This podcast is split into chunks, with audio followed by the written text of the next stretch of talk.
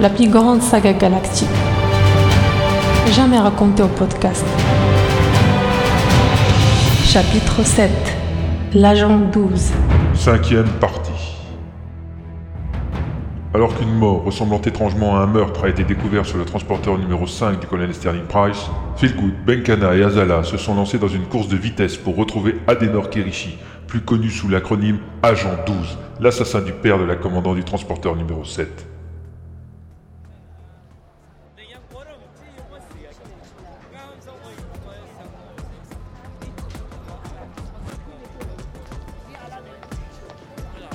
Le tour d'Adenor était arrivé. Elle tendit la main, mais l'autre lui fit signe d'attendre, prenant un petit sac à ses pieds et s'éloignant en en extirpant un sandwich. Un nouveau vérificateur prit sa place, un tropicalien. Elle plaça sa main sur la plaque de verre et le milicien fut bien embarrassé quand l'ordinateur ne put établir un nom sur cette série d'empreintes.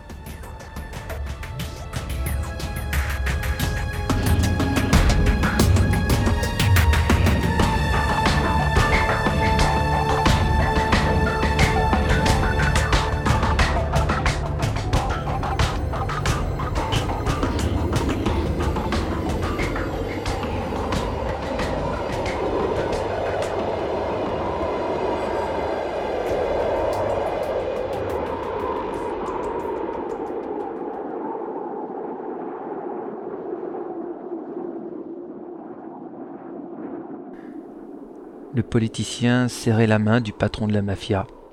Un vieil homme, grognon, portant un gros couvre-chef sur la tête, qui venait de descendre par l'arrière de la voiture de luxe blindée. Arrivé à une étape éminente de sa carrière politique, le gouverneur allait encore pouvoir monter en réduisant grandement l'influence des généraux de la base militaire géante située à quelques centaines de kilomètres, et qui rayonnait sur toute la province de par ses soldats et le marché noir supervisé par ceux-ci. L'accord qu'il allait signer avec le vieil homme représentait une association historique pour cette province. Désormais, tous les jeux, toute la prostitution et toute la vente de stupéfiants et de médicaments interdits allaient passer sous leur égide. Ces militaires prétentieux allaient perdre leurs milliards. Son vis-à-vis grommela une sorte de bonjour avec un fort accent de l'Est, lui rendant sa poignée de main, puis le précéda dans le petit corridor bordé des deux murs décorés de manière traditionnelle régionale.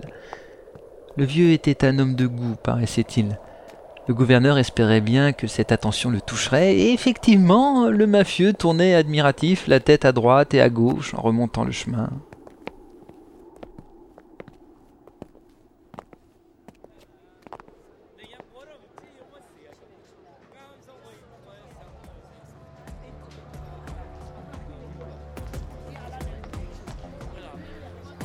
Adenor prit son meilleur accent tropicalien et demanda au vérificateur. Il y a un problème, mon bon ami. Bon oui, madame, l'ordinateur ne veut pas vous emprunter. Je vais devoir vous mettre en attente pour créer une nouvelle fiche. Une nouvelle fiche, monsieur? C'est quoi ça? Bon, si tu n'es pas dans l'ordinateur, alors on va t'y mettre. dit-il avec un grand sourire, comme s'il venait de sortir une bonne blague. J'ai t'y vu chez la mère Ango, t'es sa cousine, pas vrai? Je comprends pas comment ils ont pu oublier tant de monde dans ce fichier. Vas-y voir le gars assis sur la chaise avec le terminal et va te faire des papiers et tu seras tranquille. Merci, mon bon ami, tu me sauves. Passe un jour, on te fera des câlins. lui répondit Adenor avec un clin d'œil, tandis que l'autre rougit, gêné en se grattant la tête avec un sourire béat.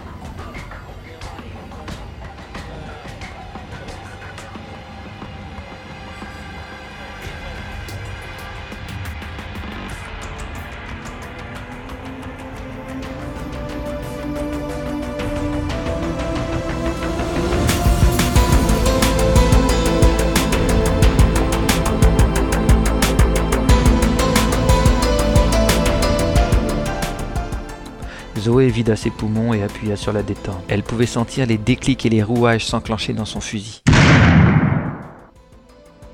L'impact du retour de tir fut absorbé en grande partie par les coussins de caoutchouc de la crosse et elle ne sentit qu'un petit coup sur son épaule droite.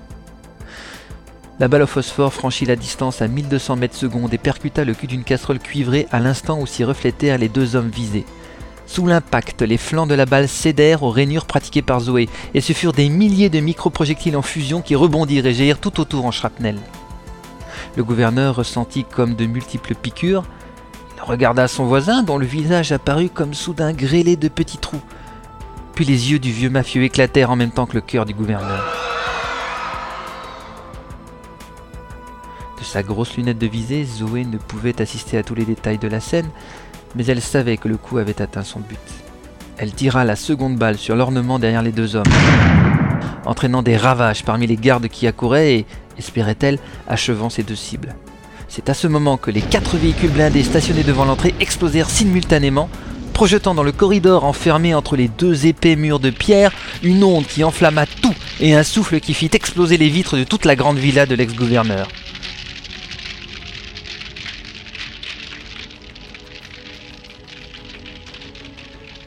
Zoé resta bouche bée.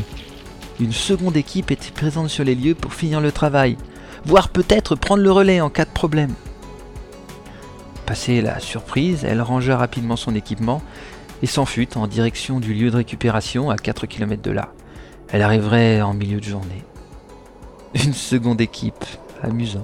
Sa mission était une réussite totale et elle avait débarrassé le monde de quelques cafards.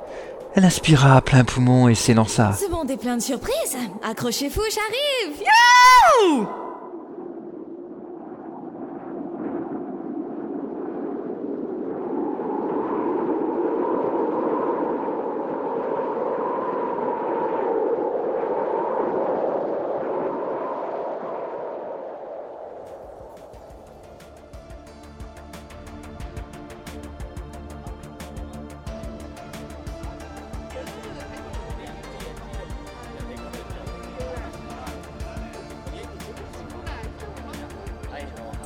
Adenor reçut la confirmation de sa nouvelle identité.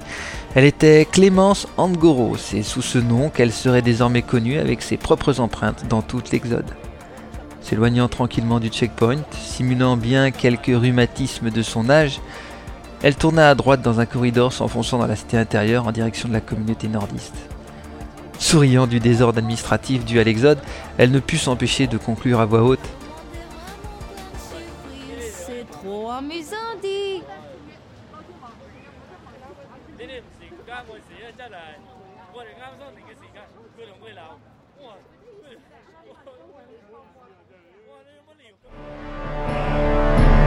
Un raid d'univers.